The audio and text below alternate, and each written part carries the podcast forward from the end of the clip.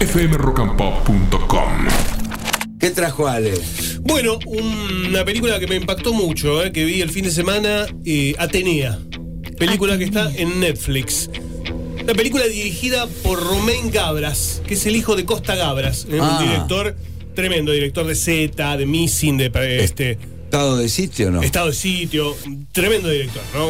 Griego, él. Sí. Su, su hijo francés y la película es francesa, Atenea. Eh, es una revuelta, cuatro hermanos, el más chiquitito muere, supuestamente, aparentemente, golpeado por la policía. Esto genera una explosión en un barrio pobre, el barrio de Atenea, en Francia, en donde viven generalmente argelinos, marroquíes, y la policía piensa que hay extremistas y narcotraficantes en el lugar, ¿no? Viven familias también, la verdad que es esa. Y explota, explota. Hay un hermano que trabaja encima en la policía, uno de los hermanos que trabaja en la policía y cree en la justicia, y otro hermano que es el más joven que no, que cree que hay que destruir todo. Con una molotov en la mano, llama a la rebelión. Y se arma una guerra civil en ese barrio de Atenea, una guerra civil.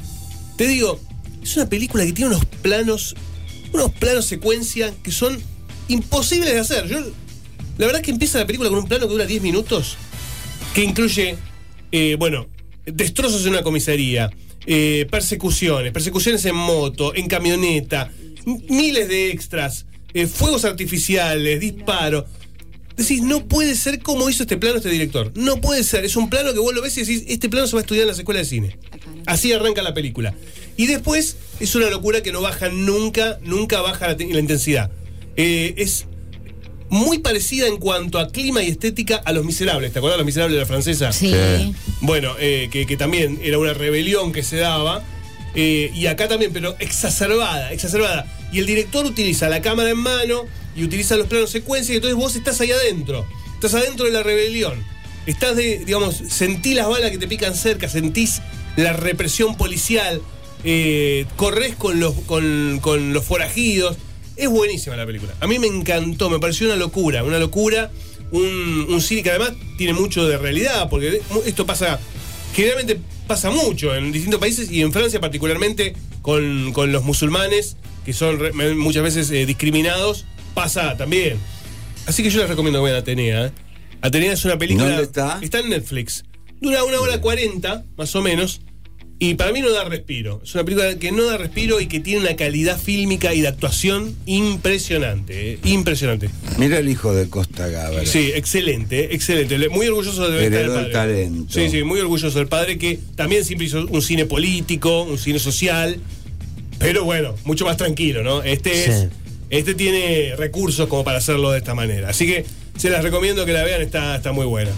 Eh, por otro lado, también mucha gente me estuvo preguntando en, Netflix por La Cacería, ¿no? La película que, también está entre las más vistas. Es una película que es del 2019 y que se iba a estrenar en los Estados Unidos ese año, pero no se estrenó porque un par de semanas antes hubo un par de tiroteos, como suele ocurrir en Estados Unidos, tiroteos en escuelas y demás que dejaron muchos muertos, y los productores dijeron que iba a ser de mal gusto estrenar la película. Así que la corrieron para el 2020, la estrenaron en marzo, ¿y qué pasó en marzo del 2020? ¿Qué pasó? arrancó la pandemia. Entonces la No. película casi ni se vio en cines. Claro. Casi ni se vio y en muchos países como en Argentina no se estrenó en cines. Entonces, la verdad que mucha gente la descubre ahora en Netflix. ¿Y qué es la película? Bueno, la película es la clásica historia de eh, millonarios cazando humanos, ¿no? Que ya la hemos visto varias veces. Claro. Esta, esta cuestión de los millonarios que ponen a unos humanos en, en una especie de coto de caza y los empiezan a cazar. ¿Qué tiene distinta esa película? Bueno, que tiene un trasfondo político muy importante. De hecho, la película se hizo durante el gobierno de Trump. Y Trump quería prohibir la película. La quería prohibir también. Entonces hay, una- hay un costado político importante, importante. Sobre todo cuando se den cuenta cómo son seleccionados las víctimas, eh, las que tienen que ser casadas, y cuál es el perfil político de los cazadores.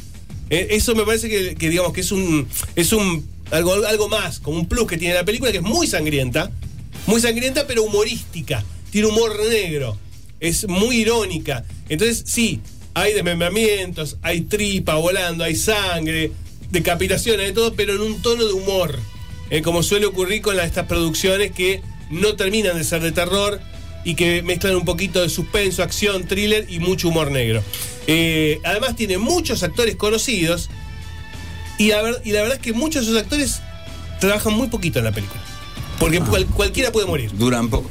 Sí. Pero qué fuerte, tiene imágenes fuertes. Sí, tiene imágenes fuertes. Tiene imágenes fuertes, pero con un tono humorístico.